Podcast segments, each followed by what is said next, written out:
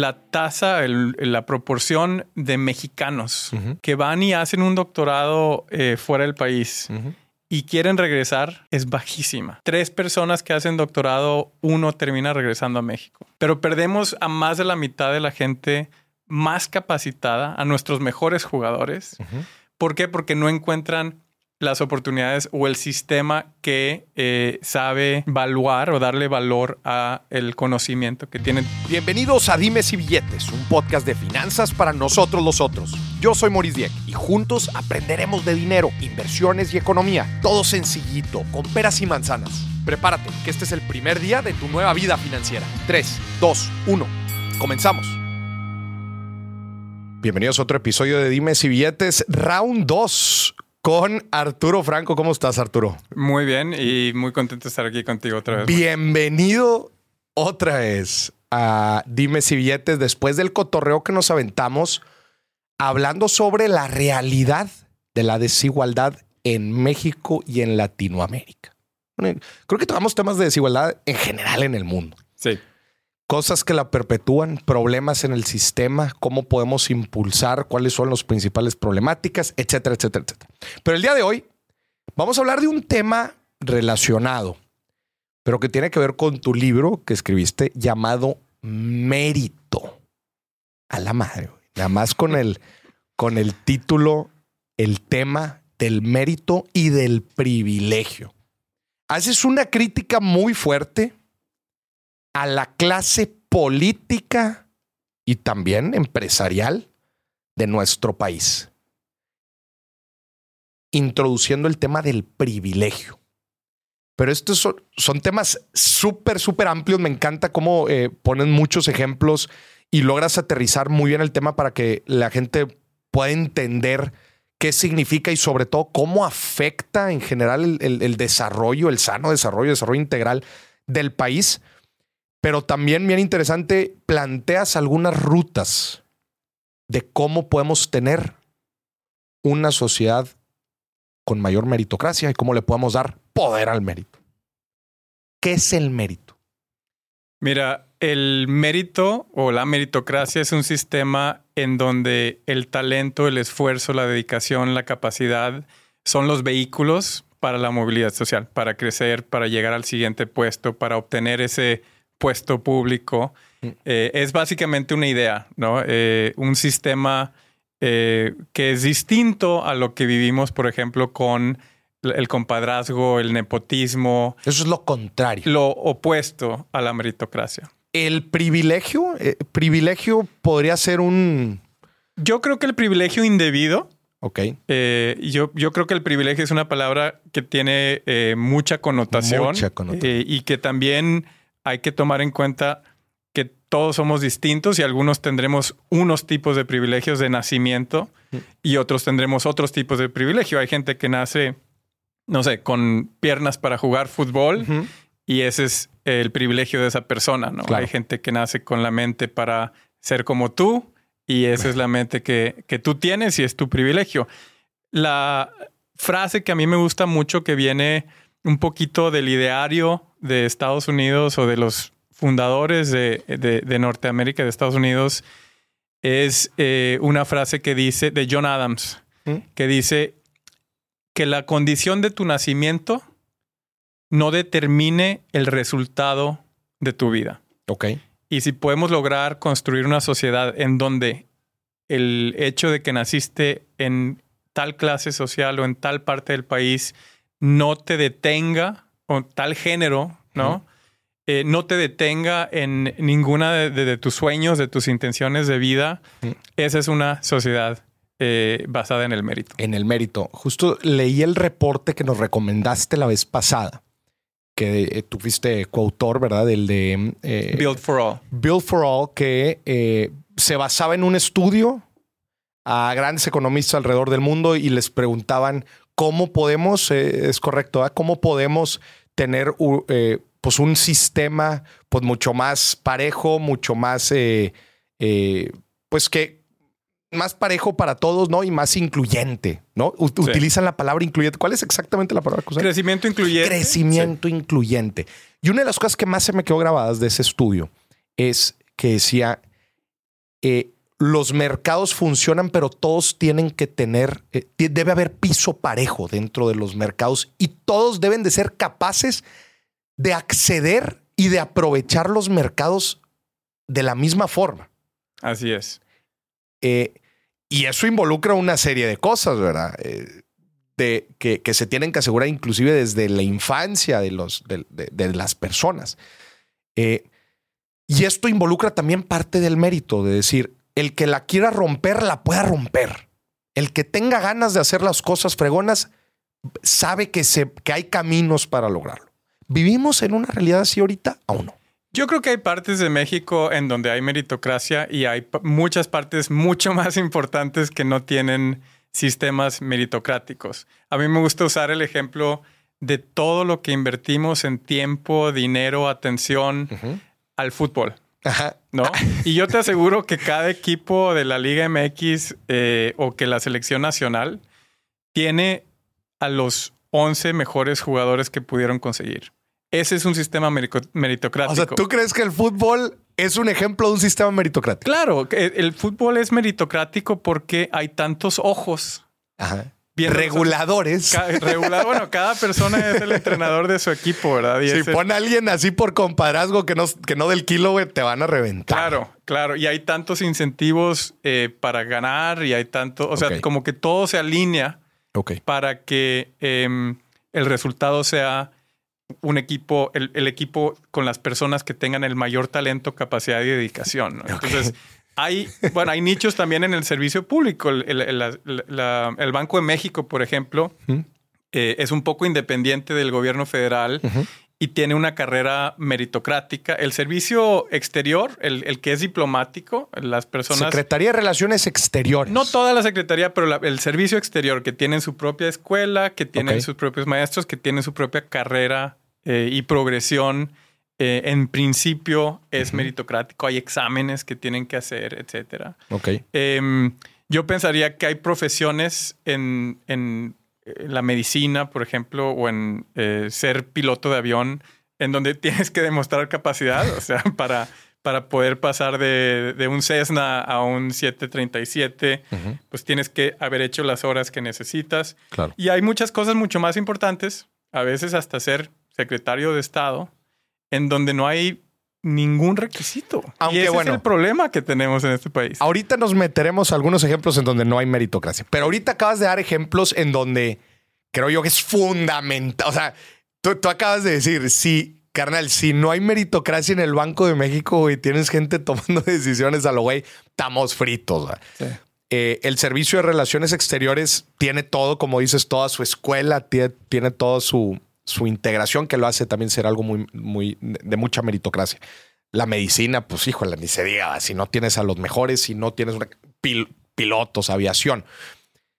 ¿Cuáles, ¿Cuáles son algunos ejemplos que dices, sabes que aquí nos falta mucho de meritocracia? Yo creo que se da eh, en el sector privado, em, en decisiones que se toman por factores que no son meritocráticos. Ahí entra el tema un poquito de la familia y de las empresas familiares, pero incluso en empresas que cotizan en la bolsa, en empresas públicas que deberían de estar buscando al mejor talento. Todos conocemos historias en México, ¿no? De, eh, de escoger al amigo, de escoger al compadre, de escoger al hijo de el amigo, ¿no? Eh, de, de, realmente no, no usar un poquito como exámenes de competencia o mecanismos parejos, de lo que hablábamos de la inclusión, sino eh, tus redes de contactos. Ahora, no tiene nada de malo tener amigos, no tiene nada de malo conocer personas, pero cuando se toman decisiones que afectan a otros y por justicia misma, en el, o sea, para incentivar a que la gente eh, exprese de la manera más completa su talento, a que le eche ganas la gente en este país, pues tienes que tener ese beneficio de obtener el puesto, de obtener el trabajo. Entonces hay, hay un problema de meritocracia en el sector privado. Eh, creo que eh, hay, hay eh, empresas en donde es más claro que, en otras. y creo que casi todas las estructuras ligadas al tema público de nuestro país, en donde hay poder público y en donde no hay tanta no estamos viéndolos como a los jugadores de nuestro equipo local de fútbol, creo que ahí se da mucho más eh, el tomar estas decisiones eh, que no son meritocráticas. Antes de entrar a la parte pública, porque creo que ahí nos vamos a dar unos buenos guamazos. En la parte privada, a ver, pues las empresas familiares, siempre, creo que eso es un, dentro de la parte privada, creo que ellos serían los campeones en donde no necesariamente pues son tan meritocráticas, pero bueno, pues es una empresa familiar, ¿verdad? Y pues bueno, pues son los fundadores los que toman la decisión e inclusive en las empresas públicas que pues ellos en teoría sí tienen algunos ojos, especialmente cuando eh, por cotizan en bolsa, entonces sus resultados están este, pues, siendo revisados cada trimestre y esto hace variar las acciones. Entonces, pues tratas de, tener a los mejores en cada una de las áreas, aunque se puede abrir estas ciertas oportunidades. Pero, lo, pero aquí cualquier persona te puede decir, pues pues es su rollo, ¿no? Pues es, no, o sea, pues es su, empresa, para las familias, pues es su empresa. Ellos la talonearon, oye, para la empresa pública, bueno, pues si ellos se quieren fregar, pues que se frieguen, ¿verdad? Contratando a, puro compadre. Al final de cuentas se, va, se le va a ver, si, si, no son decisiones correctas, se le va a ver reflejada la bolsa. Pero tú lo que estás planteando aquí es que deberían de hacerlo deliberadamente el tema de ser mucho más, eh, con una mayor meritocracia por los colaterales en la sociedad que esto implica? Yo creo que, mira, a ver, hay un tema de competitividad del país. No somos el país por mucho que atrae al mejor talento internacional. Hay una razón detrás de eso, ¿no? Hay eh, países como Australia que eh, por mandato en cada entrevista le tienes que borrar el apellido a la persona para que no sepas cómo se apellida. ¿Por qué? Porque puedes significar que, que, sabes más o menos qué, raza o la ascendencia. la ascendencia o eh, que es un apellido que se te hace más o menos familiar. Entonces. En Australia no, no vienen apellidos. Quitan el apellido.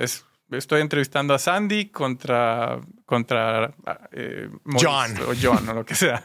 Este, entonces, ¿por qué lo hacen los australianos? Porque saben que eh, cuando agregas todas estas decisiones que parecen micro, ¿no? ¿A quién le importa esa o aquella? Sí afectan la, eh, asignación del capital humano y sí terminan afectando cosas más grandes como el éxito de nuestras empresas, el desarrollo económico de nuestros países. Esa es, digamos, una, una razón importante.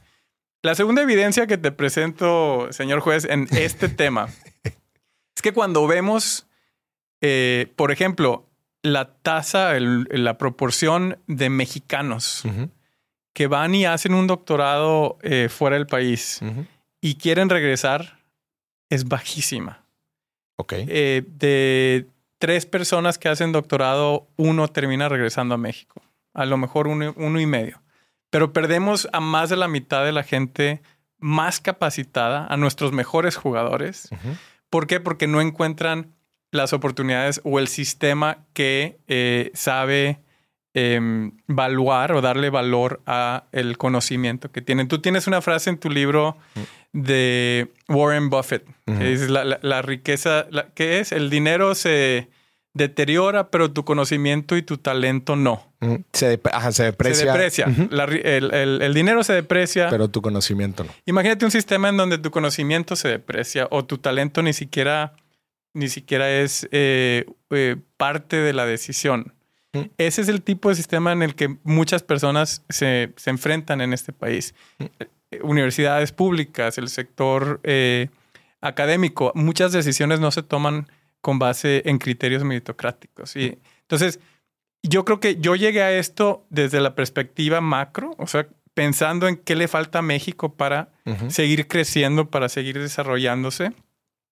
Pero muy, muy rápidamente me di cuenta que es, eh, es, es un tema eh, grandísimo que afecta a, todos los sectores, no solo al público, que vamos a hablar eh, sobre eso, sino afecta también la generación de talento hacia abajo. O sea, no estamos generando el mismo número de, de, genios que otros países, no estamos generando inventores, no estamos generando patentes a, a niveles como Israel, por ejemplo.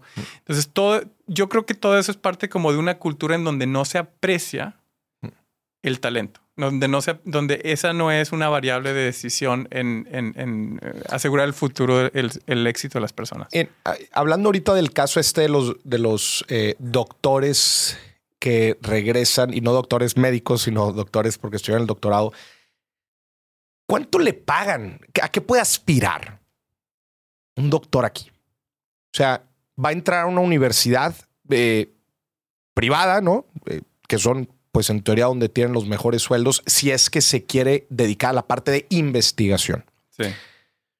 Y no estoy tan seguro que muchos de ellos quieran eh, entrar al sector privado, porque muchos de estos, justo los doctores, muchas veces se dedican o a la academia, ¿no? O a la investigación. Pero ¿cuánto gana un, doctor investigador en, en, México comparado con lo que pueda estar ganando en cualquier otro lugar? Porque seamos sinceros, pues un doctor en cualquier parte del mundo es requerido. O sea, eh, significa, como tú dijiste, oye, ya llegaste a cierto nivel de conocimiento que en tu área, pues estás en, en, el top y sin mucho problema pudieras encontrar un trabajo en, otro lado. Te pongo el caso de mi hermano, Samuel. Y él estudió sistemas digitales y robótica. Él desde que empezó eh, aquí en el Tecnológico Monterrey, desde que él empezó, desde que él empezó a hacer prácticas, él estuvo haciendo prácticas en Austin, una empresa en Austin se graduó, lo jalaron, de ahí se lo fueron a Chicago y en una de las pláticas que yo tuve con él, güey, ¿te gustaría en algún momento regresar a México? Me dice, carnal, es que no, o sea, para empezar, no hay una vacante para lo que yo hago en México. O sea, no hay vacantes para lo que yo hago. Y dice, y la neta, híjole, ¿cómo te explico los, la diferencia de sueldo? O sea, es abismal. Mi hermano no tiene ni maestría ni doctorado, pero, pero es súper especialista y es una máquina asesina dentro de lo que hace. Este, él entra al software, hardware y, ahorita está eh, metido en temas de algoritmos y todo el rollo. Pero ni siquiera ha tenido que llegar, pues, te digo, a un doctorado para enfrentarte a esta situación de, pues es que en otros lados valoran más esto, pero no nada más de valorar, sino es que, pues tema de oportunidades. Sí. Y es un huevo y gallina, ¿no? Eh, Exacto. Porque eh, acuérdate que los ingredientes. Eh, a ver, yo llego al tema de la meritocracia tratando de contestar la pregunta de por qué México se estancó en su crecimiento económico. Entonces vas y ves modelos de otros países y cuáles son las cosas que hicieron Corea del Sur, Singapur, hemos hablado de eso, ¿no? O países en América Latina, Chile, etcétera, que han logrado desarrollarse más, llegar a, niveles de ingreso más altos, de calidad de vida más altas, de salud, etcétera. Y, la, y, digamos, lo primero que te preguntas es cuáles son los recursos con los que cuentan esos países, porque a lo mejor México simplemente no tiene recursos, recursos ¿no? No tenemos los ingredientes para hacer, la, para hacer el, platillo del desarrollo, del crecimiento. Pues curiosamente, lo opuesto es la realidad. México tiene más de los, o sea, tenemos capital natural como pocos países. Tenemos este mercado enorme Estados Unidos. Tenemos, dos océanos. Tenemos dos océanos, tenemos juventud talentosa, etcétera, ¿no? Eh, y la evidencia es que, que, tan talentosa que se va a hacer doctorados a otro lado. Entonces, tenemos los ingredientes para ser un país desarrollado. La, entonces, la cuestión no es si los tenemos, sino cómo los, cómo los estamos utilizando, cómo los estamos combinando. Y mi teoría es que que los estamos combinando de una manera inadecuada. Ok. O sea, el capital humano no conecta con el capital natural y no conecta con el capital financiero, ¿no? Y, y, en eso eh, hay muchas teorías de por qué se están generando esas ineficiencias. Oye, y no es falta de ideas sea, los mexicanos somos de los más creativos, de los más emprendedores. bueno, exacto. Entonces no es falta ni de ideas productivas, no es falta de, tampoco es falta de, esfuerzo. Los mexicanos trabajamos más horas sí, claro. que, que, todos los otros países de la OSD. Entonces tenemos todos los ingredientes. ¿Por qué no está cuajando la receta? ¿No? Entonces me metí a una exploración de decir, bueno, es que, a ver, la, receta es... Eh, una democracia. Ok, bueno, ya tenemos más o menos democracia. La receta es capitalismo, de mercado y desregulación, doing business. Ok, ya hicimos todas esas cosas, ¿no? La receta. Y, llegué al tema de que, oye, hay algo en el, no en el tema tangible, físico, en el tema intangible, en el tema de... ¿Cultural? pues es que cultural es una palabra que no me gusta. Llamémosle una subcultura subcultura. Una subcultura mexicana. Y por eso me meto al tema de la cultura del privilegio y la cultura del esfuerzo. A ver, te voy a preguntarlo. Esto a donde queremos llegar, porque justo cuando estuve leyendo tu libro, había una idea, había un recuerdo que, que llega una y otra y otra vez mientras lo estaba leyendo. Y era, ¿será eh, los mexicanos, y digo, eh, nosotros vivimos acá en Monterrey, tres horas de la frontera con Estados Unidos, y hay, y hay una historia que se cuenta una y otra vez, que es, el mexicano se comporta de una forma de aquí a las tres horas de llegar al puente y luego cruzas el puente y hace cuenta que te transformas por completo en otra persona. Así es. No tiras un papel en la calle. No te saltas un rojo. Hasta te vuelves muchísimo más educado, más formal, más respetuoso. Le hablas a la gente con caballerosidad, con respeto. Pareciera que somos otras personas cruzando una línea imaginaria. imaginaria. Sí. Pero claro, estamos en Estados Unidos. Allá estamos con otras reglas. Estamos en un país ajeno, en donde las condiciones en las que vivimos y los, pues el ambiente que conocemos no aplica. Y ni siquiera es que los policías de allá eh, este, parezcan Rambo, ¿no? O sea, no, en McAllen son iguales que tú y que yo. O sea, son, son latinos y parecen este, policías mexicanos. Y de hecho, allá te paran menos que acá. O sea, en realidad ya te paran hasta que la riegas. Acá te pueden parar por cualquier cosa. Así es. Así es. Tiene que ver esto que estás diciendo con esta pequeña historia que yo acabo de platicar, porque tiene que ver tema de cultura. Sí. Yo creo que hay, cultura con C mayúscula y cultura con C minúscula. Hay, hay, unas características que sí compartimos como mexicanos. Propensiones, llamémosle propensiones, ¿no? Eh, pero, pero de lo que estamos hablando aquí, de lo que sucede en, dentro de las empresas, por ejemplo, en cómo toman decisiones, eh, de cómo nos comportamos en, eh, en nuestros coches cuando estamos en México, eso yo creo que es más como una especie de contrato social. O sea, es, sí. Un tema de contrato social, pero es que eso me acordó al ejemplo que pones en el libro de Nogales, Sonora con Nogales, Arizona. Sí. Tú dices, es una línea imaginaria, no hay más recursos de un lado ni de otro, es la misma gente en ambos lados, pero una tiene una prosperidad grande y otra no. Sí.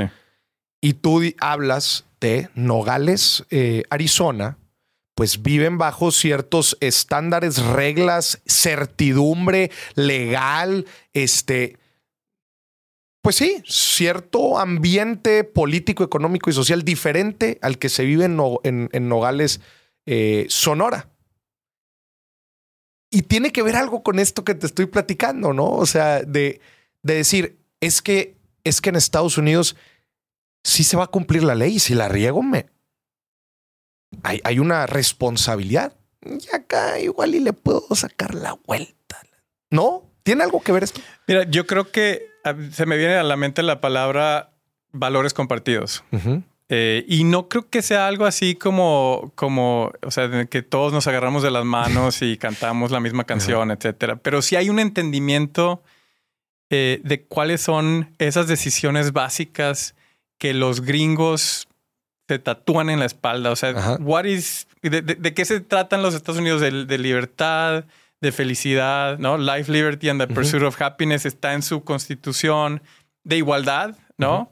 Eh, me acuerdo eh, un discurso muy bonito de, Barack Obama en donde repetía la frase que somos creados iguales. Entonces, hay como una especie de acuerdo eh, compartido desde el inicio, desde el origen de ese país en donde hay cosas que son intocables y eso los lleva a ser una sociedad en donde estas ideas del sueño americano, de, la igualdad, de la meritocracia, hasta cierto punto ahora se les está desquebrajando un poquito, pero hasta cierto punto eran una especie como de, de comportamientos naturales, intocables. Y del lado mexicano, creo que siempre hemos tenido una especie como de, sí, sí, en nuestra constitución dice libertad, justicia, igualdad, pero realmente nos vemos como iguales a todos. O sea, realmente nos sentimos como parte del, mismo barco, como hablábamos de la vez pasada. la, la realidad es que siempre ha habido como que estas desigualdades, siempre ha habido una especie como de, de, de estructura dual, ¿no? Eh, de caciques, de, de, de una élite contra los demás. Entonces, para mí es una especie como de valores compartidos que los mexicanos no tenemos. A mí me gustaría que la meritocracia fuera uno de esos valores compartidos. Y, y no porque quiera imponer un valor a los demás, porque hace sentido económico, porque hace sentido político, porque nos va a llevar al desarrollo, porque nos va a llevar a usar nuestro capital humano mejor. O sea, nos conviene. Nos conviene que jueguen los mejores 11 para que ganemos el mundial. Entonces, no, es, no es que yo crea que tenemos que reescribir nuestra constitución. Tenemos que creernos las palabras que están ahí. Que están ahí, claro. Eh, en el libro también hay una, algo que me gusta mucho que dices, oye, si quieres entender algo, da, da dos pasos para atrás y ve el contexto, ¿verdad? Sí. Y para entender un poco el México de hoy, pues tienes que entender de dónde venimos. Así es. Y si tú pues analizas la historia de México, la independencia, la revolución y cómo fue evolucionando también, inclusive el ambiente político y empresarial, Sí. pues te das cuenta que es un, una historia sinceramente de privilegios. O sea, desde la época de los españoles, no ha sido una sociedad de meritocracia desde el inicio. Sí. Eh, y luego viene la época del PRI, ¿verdad? Todos los años que estuvo el Porfirio Díaz, el PRI. eh, luego la eh, privatización. En México se, se convierte en un país de, oligarcas. Y dices, pues es que no. El, el mérito en realidad es una palabra muy moderna para, para México. A diferencia de Estados Unidos, en donde te pregunto, en Estados Unidos, si tú la quieres romper en la vida, ¿lo puedes hacer? Yo creo que las puertas están más abiertas, como digo. O sea, creo que eh, eh, lo- los, los fundadores de Estados Unidos tenían esta frase de, de reemplazar la aristocracia, porque acuérdate que ellos estaban luchando en contra, Contra de- los del, del rey de. Inglaterra por una aristocracia del mérito, de una aristocracia eh, del talento. Entonces, ellos sí lo tienen ese concepto desde el, desde el inicio de su país. En México hemos pasado de aristocracia a, a- a Juárez, que dijo, no, no, no, todos somos iguales. Y luego Porfirio Díaz dijo, no, no, no somos tan iguales. y luego la revolución dijo, no, no, todos somos iguales. Y luego se hizo una élite revolucionaria que no éramos tan iguales. Claro. Entonces, creo que tenemos eh, todavía eh, esa indefinición Mm. de si somos em, lo que decimos que somos y si nos podemos ver como lo que, lo que deberíamos de ser, que es, es, es un país eh, en donde cada persona debería tener esa, esa eh, digamos, promesa de que su esfuerzo lo puede llevar hasta donde sus sueños quieran, ¿no? Y, y no entiendo, entiendo el por qué hay gente que piensa que la libertad, la igualdad, el talento de otra persona eh, es una amenaza a, a su persona, ¿no? Porque no estamos todos peleando por recursos eh, limitados.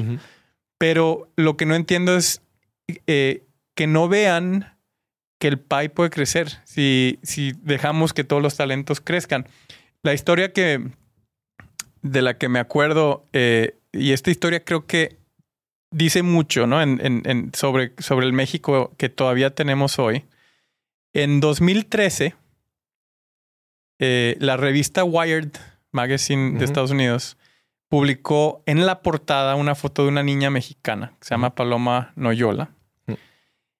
Y, la, y, y del encabezado decía la próxima Steve Jobs. Y la historia no era sobre la niña necesariamente, ni siquiera era sobre Steve Jobs. La idea era que el genio existe, está distribuido aleatoriamente en la población. Ah, somos 130 mexicanos, no sabemos cuál. Es, Pero por ahí es hay el genios. próximo Steve Jobs. Hay Claro. muchos genios, muchos genios. Y que un maestro que se llama Sergio Juárez en Matamoros, en, un- en una escuela de bajos recursos, hecho, Eugenio Derbez acaba de salir en una película sobre la vida de, de Sergio Juárez, eh, que se llama Radical, creo. Se, se puso a ver un TED Talk sobre el salón invertido y decidió aplicar la metodología que vio en el TED Talk en su salón. Y esta niña sacó eh, la calificación más alta en la prueba enlace, eh, que, es, que es la prueba eh, de, matemáticas y español. a nivel 921 puntos. Pero no solo ella, todo el salón, o sea, 10 personas del salón estaban en el 99% más alto. ¿Qué, ¿qué es el salón invertido, perdón? Es cuando dejas que los niños bueno, eh, había dos teorías. El salón invertido es cuando la cátedra la da el, un experto en Internet y el maestro se convierte en facilitador, no en, no en maestro. En lugar de que Sergio Juárez se pusiera a leer el libro de la CEP que le dieron y a que memorizaran los niños, trajo al salón eh, ideas de expertos internacionales de cómo pensar en las matemáticas de manera... Khan Academy, por ejemplo, usó Khan Academy. Ok. Y entonces el salón invertido es que el maestro no es... No es el que enseña, no es el que enseña. Es el facilitador de una experiencia compartida. Y también trajo ideas de que los niños avanzaran de acuerdo a su interés y de acuerdo a su ritmo. Eh, o sea, ideas nuevas, ¿no? De, pedagogía, etcétera. Lo interesante es que de estos 10 niños eh, que salieron eh, muy por encima del promedio mexicano, muy pocos llegaron a la preparatoria. O sea, la historia de, sus del salón. Sí. Del salón de ese chavo que quedó en el, 90 en el 99%. Eh, eh, algunas eh, niñas se, embarazadas, algunos se metieron en problemas, algunos tenían que trabajar para sus familias. Nadie les ofreció becas más que a Paloma. A Paloma le, ofrecieron dos o tres becas y ella terminó estudiando Derecho y pues digo, fuera de esta película que espero que, que sea un recordatorio en 10 años yo he visto muy poco seguimiento. Y ese, la verdad es que así es como tratamos a, al 99% de nuestra población. Qué fuerte. O sea, ahí, es donde está roto el sistema. Bueno, esa es parte, ¿no? Y, y si no estamos pensando en que necesitamos ese capital humano. Sí, estamos fritos. Estamos fritos. Por eso no tenemos patentes, por los inventores no están, no están terminando la preparatoria. Los futuros Steve Jobs no están terminando la preparatoria. Al mismo tiempo invertimos 300 millones de pesos al año en fuerzas básicas de fútbol. Para unos 11 partidos hmm. de algún chavito de 18 años. Ese, este caso que acabas de, platicar está muy fuerte, digo, porque además es... Eh, o sea, hay que darle doble clic para entender como todas las problemáticas sociales que están alrededor de que ninguno de esos niños haya con esos resultados haya tenido carreras exitosas. Sí. Digo, todavía no sabemos. Paloma tendrá 22 años ahorita, ¿no? Pero digo, ya deberían de estar encaminados pues en, universidad, en, O el maestro Sergio Juárez, yo lo hubiera hecho secretario de educación, ¿no? O sea, no sabemos qué pasó. Ese es, el tema, que no sabemos qué pasó. Nos lleva a este otro tema. Si hay alguna institución, si hay alguna, eh, si hay algo a, lo que le podamos decir que es muy poco que contiene muy poca meritocracia y se centra mucho en el privilegio de la clase política. Y venimos pues de un bagaje de años y años en que ha funcionado igual, y tú de hecho en el libro lo, lo mencionas, una, una decepción del mexicano fue justo en el cambio del, en el año 2000, con el cambio de partido en donde era una oportunidad para hacer las cosas diferente y resulta que pues sí se democratizó el privilegio se terminó democratizando. Bueno, pues ya nada más no son ustedes. Ahora nosotros también podemos armar nuestro club de Toby. ¿Cuál es tu visión actual sobre la clase política y si tú crees que viene un cambio generacional pronto? Especialmente porque eh, los últimos 20 años, políticamente hablando, en nuestro país hemos vivido muchos cambios.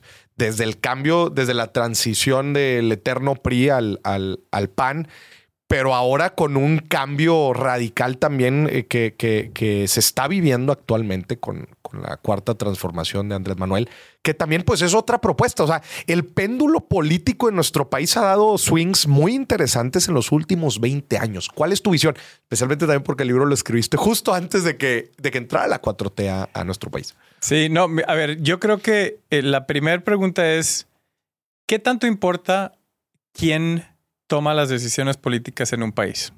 Es una variable importante y la respuesta no es tan obvia, pero claramente los países que han logrado acelerar ese desarrollo, como hemos platicado, tuvieron una etapa de purificación de su élite política, Mm. ¿no? O sea, para que Corea del Sur llegara a ser Corea del Sur, metió a cuatro presidentes a la cárcel seguidos. Mm.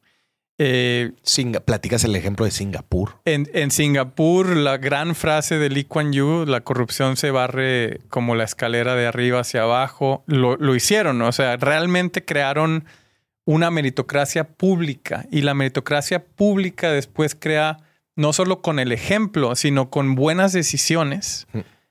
eh, toda una serie de nuevas oportunidades de desarrollo para el, el sector académico, el sector privado, el sector social, etcétera. O sea, realmente O sea, sí, sí importa. Si hay alguien en casa que nos estaba diciendo, nah, pero que los políticos hagan lo que quieran, como quiera el sector privado es lo que mueve todo. La respuesta es, claro que impacta. Claro que tiene un impacto y lo vemos en estos casos que acabamos de Porque el tamaño del sector público es inmenso comparado con la- hasta las empresas más grandes que te puedas imaginar. Sí. Eh, No hay competencia para el tamaño del sector público. Aquí lo que quiero que pienses, y yo sé que tu audiencia es mucho de empresarial y de finanzas, Mm. la democracia es un mercado, como cualquier mercado. Es como invertir en la bolsa. Tú tienes un voto y tú escoges al ticker, al- a la acción, al, a- al candidato que crees que te va a dar el mayor rendimiento, que te representa tus valores. tus valores, lo que quieres del país, Claro. etcétera.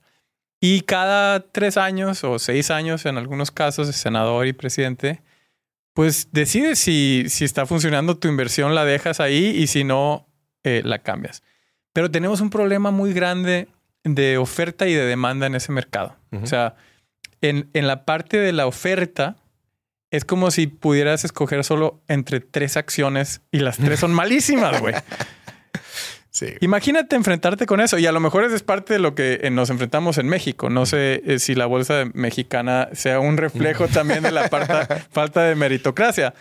Pues, pues estás, estás frito. No, nunca vas a tener rendimientos. ¿no? Entonces hay un gran problema de oferta política. Hay un gran pro- y, y de hecho ha venido bajando la- el nivel de capacidad, el nivel de educación, el, el- el nivel de experiencia de nuestros servidores públicos. Ha ¿Por- ven- ¿Cómo que ha ido bajando? bueno, el, el nivel educativo de nuestros presidentes pasó como de 22 años en promedio. No que hayan sido muy buenos, eran corruptos, ¿no? Pero Miguel de la Madrid, Carlos Salinas, etcétera, todos tenían, Eran muy estudiados. todos tenían doctorado, ¿no? Sí. En- y, y no sé si Andrés Manuel terminó la carrera, pero, pero si vemos a los que siguen, Claudia Sheinbaum creo que tiene un doctorado, Sí, pero si haces el promedio de educación de los, de los candidatos, ha venido bajando.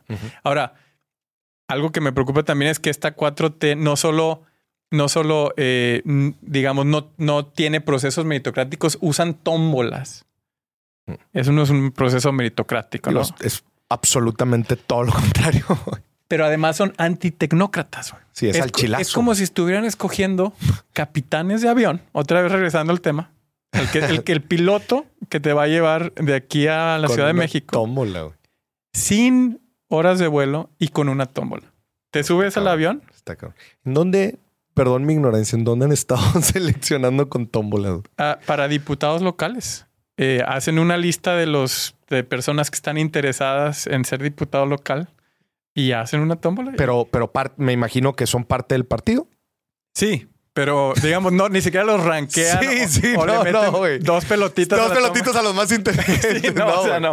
Entonces, A la madre. ahora, hay riesgos, hay riesgos de un sistema completamente este, basado en la educación, etcétera. También, o sea, también hay que decir que Mm. la meritocracia tiene sus límites, Sí. pero por favor, A ver, es que ahí, estás tocando un tema bien interesante y lo platicas en el libro. Y yo creo que ahí es, eh, eh, es un tema pues, de las críticas más fuertes a la meritocracia. De Sí. decir, a ver, ¿qué es mérito para ti? Que una persona haya estudiado, que haya llegado a ciertas universidades, que es- haya estado en ciertos círculos. Bueno, pues una persona puede hacer eso, pero pues de cierta forma nada más estás reduciendo otra vez el, el- el- el espectro y lo que tú decías que era una meritocracia, pues ahora se convirtió en un club de todo y lo mismo en que otra élite. en otra élite. Lo que Sí. tú estabas tratando de decir, ah, bueno, Carlos Salinas era egresado de Harvard. Eso es ser, es- oye, pues se la fregó para estar. Pues sí, papá, pero ¿quién llega a Harvard? Pues necesita, le brincó con la lana, estás creando una nueva élite. ¿Cómo le hacemos para que eso no pase dentro de un sistema meritocrático? Yo creo que el, mérito es contextual y se define eh, con, con, base en, el tipo de actividad que la persona eh, tiene que eh, ejecutar, ¿no? En, el caso del piloto, en el caso del doctor, en los otros que hemos platicado, es claro, ¿no? Lo que, las habilidades que necesitas. Cuando entras a la esfera pública, creo que se pierde un poquito como la conexión directa con a lo mejor la parte educativa, pero claramente hay toda una serie de cosas que quieres. Quieres una persona con eh, buena reputación, una persona honesta, una persona eh, que, trabaje, ¿no? Y terminamos con toda esta eh, especie de, de, como decías, de club, ¿no? De, de personas cuyo cuya habilidad, mayor habilidad es perseguir la papa pública, perseguir el poder. O sea, que a lo que se dedican es a saber cómo eh, maquinar el sistema. político. Y entonces terminamos con eh, una meritocracia eh, en, aspectos que no nos benefician como país. Y eso es lo que tenemos ahorita. La gente que llega a los puestos públicos es la gente que lleva años maquinando el sistema y que pues a vista de ellos pues se ha partido el lomo pues para llegar a esos puestos. Entonces cuando llega alguien con un buen prospecto, con un buen proyecto, dice, pues no, sorry, sorry que vengas, digo, bonito, fórmate carnal. Y ese es, eh, por eso tenemos también un problema de demanda. O sea, el problema de la oferta es que... Es que no tenemos... Es un oligopolio. Los partidos son un oligopolio. Ha habido dos salidas a ese problema. Una que intentamos eh, y que seguimos, yo creo, en México intentando con menos éxito, que es el, la vía independiente. El que un ciudadano puede ejercer su derecho a ser votado, que es un artículo de la Constitución. No, no, solo tienes derecho a votar, tienes derecho a ser votado, el artículo 136. Eh, yo creo que es un experimento fallido porque obviamente con el oligopolio eh, lo han hecho cada vez más y más y más difícil ser eh, independiente. independiente. Ha habido alcaldes muy buenos aquí en San Pedro, Miguel Treviño, excelente. Ha habido otros alcaldes a ese nivel. Ha habido terribles gobernadores. Vamos a saltarnos esa. Ha habido un par de diputados federales y nunca ha habido un senador independiente. O sea, que consiga las firmas que necesita y que consigue eh, los votos. Y a mí me gustaría ver un senador independiente en el futuro. Creo que ese es como el siguiente paso. O un grupo de senadores independientes. Entonces, esa es una vía. La otra es partidos que, en teoría, ¿no? Agarran ciudadanos y los hacen, em, los, les dan la oportunidad del vehículo de lanzarse eh, a la vida pública. Yo pensaría que ha habido, que ha habido algunos ejemplos buenos y algunos ejemplos malos de eso. O sea, que, el partido le presta la plataforma a un ciudadano de lánzate, pues Usa mis colores. Tienes cierta independencia, pero bueno, pues estás dentro de este paraguas. Así es, así es. Ahora, esa es la oferta. Esa es la oferta. La demanda, lo que ha pasado en México es que eh, me ha preguntado sobre un cambio generacional. Los jóvenes están completamente desenganchados. Si tú ves datos de abstencionismo electoral, la elección con mayor participación en los años democráticos, que, pocos años democráticos que vamos en México, fue la del 94, con 77% de, de participación. O sea, 8 de cada 10 personas votaron. Si tú ves las últimas elecciones, eh, la del 18, la del 21, y agarras el segmento de los jóvenes, 4 de cada 10 votan. Los de, los de 18 a 34 años.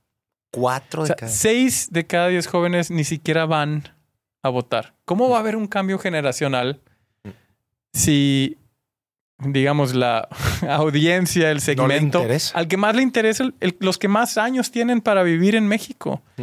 no están votando. Los de 65 a 70, los de 65 a 75 años mm. votan al doble que los jóvenes. O sea, los de 65 a 73 votan 7 de cada 10. Ya. Los que tienen menos esperanza de vida o son los más interesados en, el futuro. En el futuro político eso se me hace una locura, ¿no? Eh, si tienes 18 años deberías de estar clavadísimo en quiénes te están gobernando, en, en quién es el futuro político, porque va a determinar la calidad de vida que tengas cuando, cuando llegues a los 40. Mm. Sí, ahorita volviendo al tema de, eh, eh, platicabas que por qué se ha estancado México en los últimos 20 años. Y cuando es, creo que lo platicamos en la plática pasada de veía la, comparada la gráfica de, del PIB per cápita contra Corea del Sur. Y justo lo, lo decíamos, Corea del Sur invirtió fuerte en en, la economía del conocimiento, le metió billete a las universidades, a la investigación, al desarrollo y a la tecnología. Y eso que no tienen, eso que son así del tamaño de Coahuila, yo creo, un poquito, un poquito más chico, y no tienen nada de recursos y tienen un vecino incomodísimo. Sí, o varios. O varios. ¿Qué ha estancado a México en los últimos 20 años? Yo creo que es eh, el que nuestra élite política y quiero meter también a la élite económica han estado viviendo muy cómodos. Si algo ha crecido en México es el número de millonarios. Creo que 59% en los últimos 10 años, de más de millonarios. Si ves la lista de Forbes, pues había cuatro mexicanos en 1980 y ahora hay, no sé, 50 familias mexicanas. ¿no? Yo creo que mucho del poco crecimiento que ha habido en México se quedó arriba y, eh, y esa élite económica eh, estuvo muy cómoda con tener una élite política que le, que que le sirviera a ellos. Exacto. Y por eso este cambio ha sido tan incómodo, aunque yo creo que no ha sido tan transformacional. Yo más bien estoy un poco decepcionado de la 4T porque a lo mejor no ha sido tan... O sea, tú dices, las premisas de la 4T eran correctas, la ejecución ha sido terrible. Yo creo que eh, en México necesita eh, un nuevo liderazgo real que realmente resuelva las deudas sociales que tenemos. A mí me, me, me duele muchísimo saber que hoy, hoy hay 1.5 millones de niños en nuestro país que no van a cenar nada. Mm. O sea, y mañana también. Y el día siguiente también. Y algunos se van a morir entre hoy y mañana. Yo no puedo vivir con ese sentimiento, ¿no? Y, y creo que le hemos fallado a muchos millones de mexicanos durante muchos años. No ha llegado la democracia que prometimos, no ha llegado el crecimiento. Ahora tenemos inseguridad, ahora la corrupción realmente no se ha reducido. Yo no entiendo hasta cuándo podemos seguir em, tratando al país como caja chica. ¿no? Y creo que eso es lo que pasó en estos últimos 40 años, que hay una élite política y económica que se mezcla, terminan siendo más o menos la misma. Ve fotos de la boda de cualquier este, periodista, político o empresario. Y son los mismos. Y están todos, ¿verdad? Sí. Y dices, oye, pero no eres tú el periodista que le tiraba que le tira al político. Y no eres tú con el que te estabas peleando por unos permisos. Y a mí me tomó para mí fue un shock, porque yo crecí, como te dije la vez pasada, en la clase media. Mm. Y entre los 18 y 28 años, pasé de Torreón, Coahuila, de estar ahí eh, jugando básquet en la calle, güey, mm. a ser el director asociado para América Latina del Foro Económico Mundial mm. en Suiza. Y en medio aprendí inglés, estudié economía, estudié en Harvard Hice, trabajé cuatro años y me fui. Entonces, en esos diez años, puta, mi vida se fue de algo súper, súper micro, de donde no entendía el mundo afuera de Coahuila, a estar en Davos, Suiza, con la élite mexicana. Hmm. Y, y, este libro es resultado de esa experiencia. De hecho, me tomó todavía otros cinco años como procesar, hmm.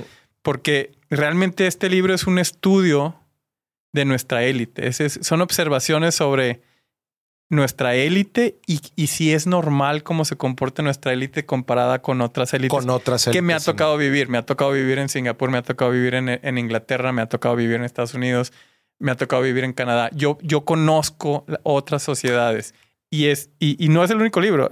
Hay el Mi Reinato, o La mafia del poder de AMLO, que es el, libro, este, digamos, favorito del presidente actual. Eh, hay muchos otros, ¿no? De, las, de nuestras élites, pero este es un poquito más como personal. Lo que yo viví de pasar de mexicano promedio a, estar no, no parte del club, nunca he sido parte Pero del club. de haber estado cerca del club. Muy cerca del club. Oye, platicas en el libro también una historia en donde estabas, creo que levantando fondos para una fundación en un evento en, creo que era en Davos, en el, en, el, Foro, Económico, Mundial en, Davos.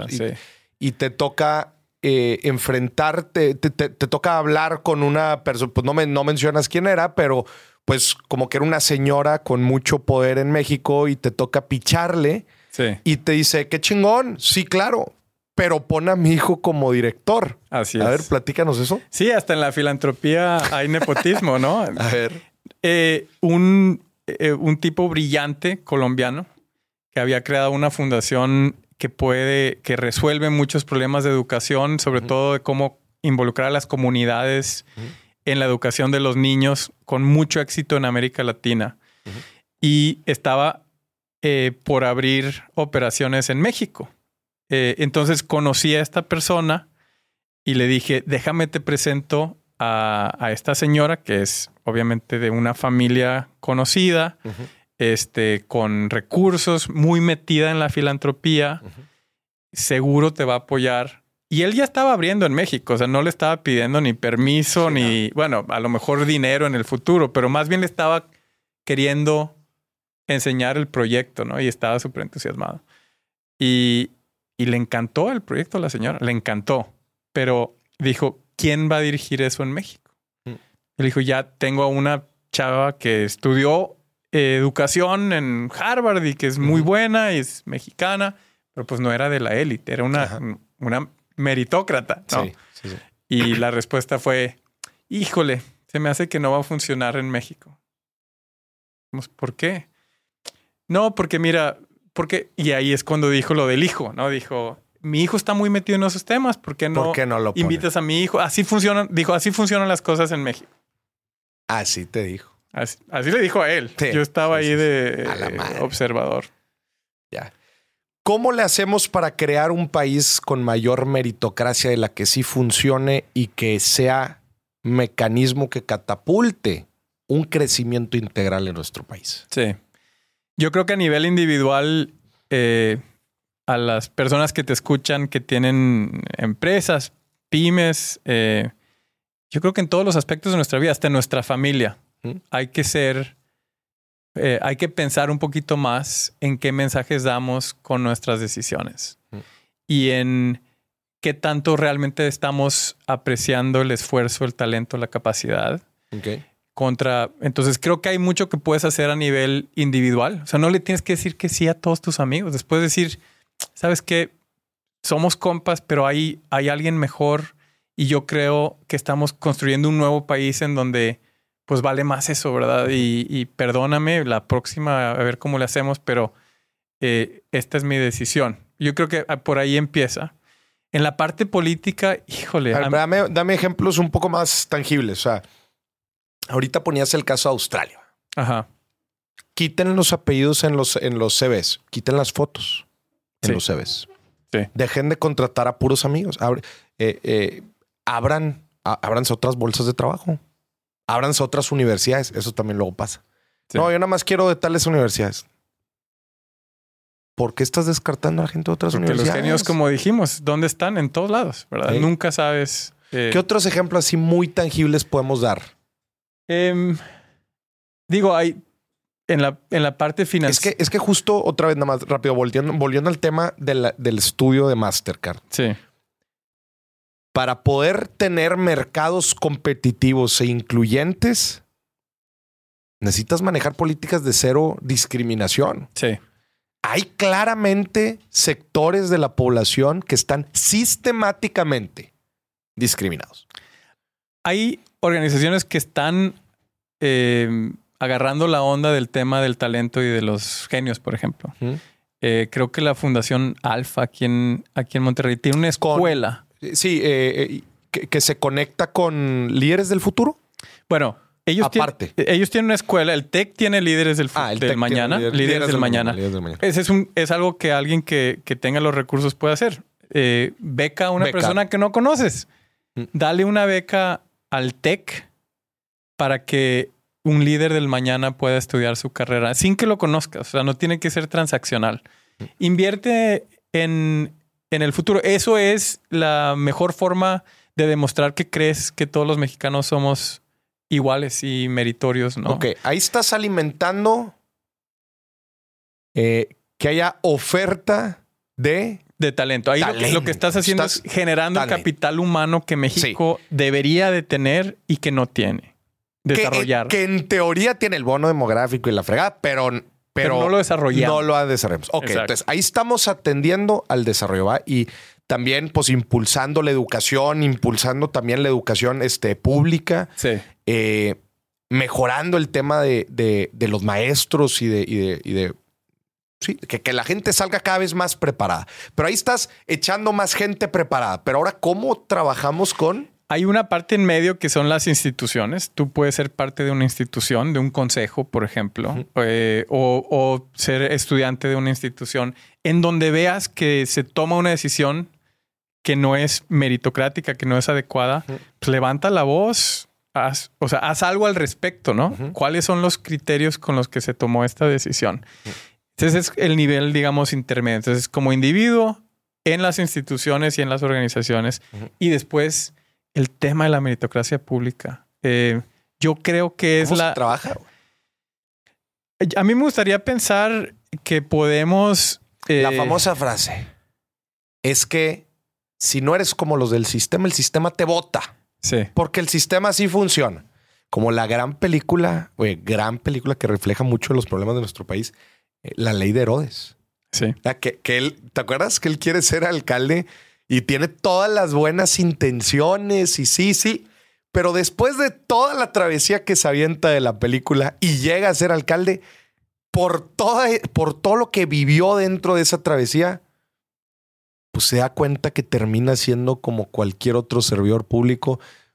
Y es que el sistema te convirtió y si no te convertía, te votaba.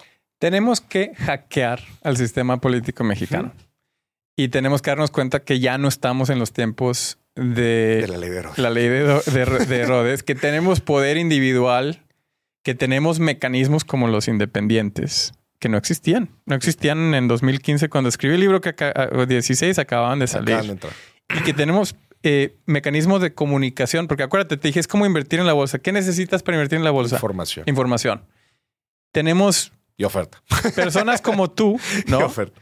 Que, que, que, que la gente sigue, o sea, que, en, en que la gente confía. Y no te estoy diciendo que tomes partido o lo que sea, Me pero estás diciendo que me lance. yo creo que yo creo que deberíamos de hacer el partido. Sí, te estoy diciendo que te lances. O que nos lancemos. si quieres. Ah, ahora. A ver, tú primero y, y de- dependiendo de Tú primero y te- de aquí te veo, de aquí te echo agua. O yo, o yo primero, ¿no? Vamos, ahorita hacemos un volado. Eh, no, yo, yo sí me imagino eh, crear, y, y no, no tiene que ser una estructura, pero crear una especie como de eh, comunidad, eh, partido de la meritocracia. Hay, un, hay, un, hay una ONG en Estados Unidos que se llama Run for Something. Y lo que hace es prepara a personas comprometidas con talento, con pasión, eh, a, a transicionar de la vida privada o de, de- de- A la pública. a la pública, Órale. porque ese paso es, es muy, muy difícil. Entonces, yo, yo me imagino, por ejemplo, una versión 2 de mérito que sea no solo este es el problema y necesitamos un mejor gobierno y mejor gente, sino una guía. Una ¿no? O sea. ¿qué haces el día uno? ¿Qué haces el día dos? Y yo creo que en este tiempo, el poder que tienen eh, las personas como tú, que tienen su propia plataforma, y yo sé que, y yo sé que, que hay, un- hay una tensión de decir, oye, es que si tomo partido voy a perder gente, etcétera. Pero la responsabilidad que pueden tener ustedes Ujú.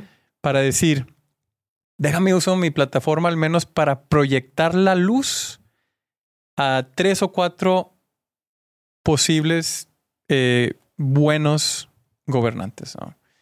Yo creo, yo creo que ahí, ahí puede venir algo muy interesante. No quiero decir el partido de los influencers, pero, pero, pero digamos, los influencers. O los Avengers. Los Avengers que se asemblan. Eh, yo, yo creo que por ahí va. O sea, es, aprovechar todas estas vías ciudadanas, eh, un poquito hackear al sistema de esa manera y después organizarnos e informarnos por otras vías que a lo mejor no sean los medios que están comprados que no sean las encuestas que ya nadie cree, sino vías en las que sí confiamos para tener la información y para tener la oferta política que necesitamos. Y lo más importante, hay que ir a votar. Hay que participar. Hay que tener la credencial y hay que ir a votar. Si no vamos a votar y si ni siquiera tenemos la credencial para votar, sí, está cañón. Estamos dejando que otras personas inviertan por nosotros. O sea, estamos dejando que otras personas decidan qué acciones compramos en la bolsa. Mm. ¿no? estamos dándole nuestro voto a otras personas. Ya. Buenísimo, Arturo. Oye, para cerrar el episodio, una última pregunta. Ahora es sobre el privilegio. ¿Es malo tener privilegio? Definamos, rasquémosle un poco a la palabra privilegio, porque creo que últimamente se utiliza mucho. Sí. Y es una palabra muy compleja. ¿Qué significa tener privilegio? ¿Qué significa nacer con privilegios? ¿Es malo tener privilegio? Todo depende de qué hacemos con el privilegio, etcétera, etcétera, etcétera. Dame tu definición. Yo tuve una transformación muy interesante, como te digo, cuando tenía 18 años estaba eh, con problemas económicos, becas, llegué al TEC, becas, problemas económicos, deudas. Eh, me, aceptaron en Harvard, becas, problemas económicos. y entonces yo traía como que una, una especie como de... Em, grudge, como de, de sentimiento, de resentimiento eh, en contra de las élites en general o la gente que yo sentía que no se la había partido tanto para llegar al mismo lugar en que yo estaba. Y de hecho, eh, socialmente salía, o sea, no, no, quería conectar con la gente que yo sentía que, que la había tenido más fácil.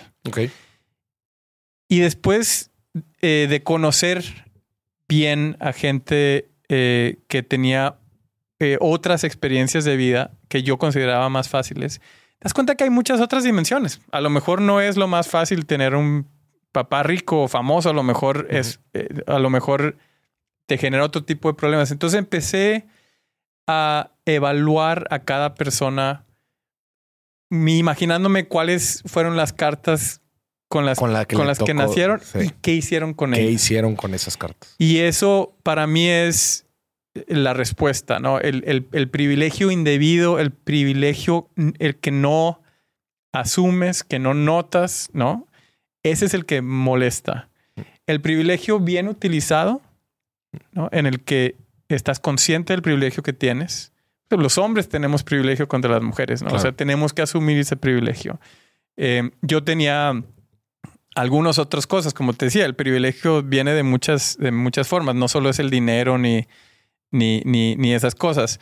Em, yo creo que es eso. Yo creo que es más bien el, el típico güey que cree que es un chingón, pero no se da cuenta que, que todo se lo dieron, ¿no? Eh, inconsciente. Y después eh, la cultura que se genera entre, entre ese, el, famoso mi reinato, los Nepo Babies, eh, o sea, todo este tipo de términos que le hemos dado. Exactamente. Entonces, yo creo que es, es eso, es, es, un tema no solamente de lo que tuviste y cómo lo usaste, sino de cuánta conciencia tienes, sobre ello. Sobre, sobre ello y sobre cómo no perpetuar eh, esas, esas diferencias de equidad. Claro. Y de también pues en general como apoyar el sistema entero de decir, bueno, pues a mí me tocó nacer aquí en este punto, a otra gente le tocó pues estos otros niveles de privilegios, soy consciente de ello, esto es lo que estoy haciendo al respecto y esto es cómo estoy aportando un granito de arena para todo, para que todos tengamos oportunidades, una vida mejor. Y, sabes que, o sea, yo no soy comunista, eh, no quiero que todos nazcamos con exactamente las mismas condiciones. Mm. Pero la, el rango de... Sí, el rango de condiciones en los que nacemos los mexicanos es demasiado y está muy hacia el lado de abajo, ¿no? Hay mucha gente que... Está muy cargado hacia abajo. Muy cargado hacia abajo.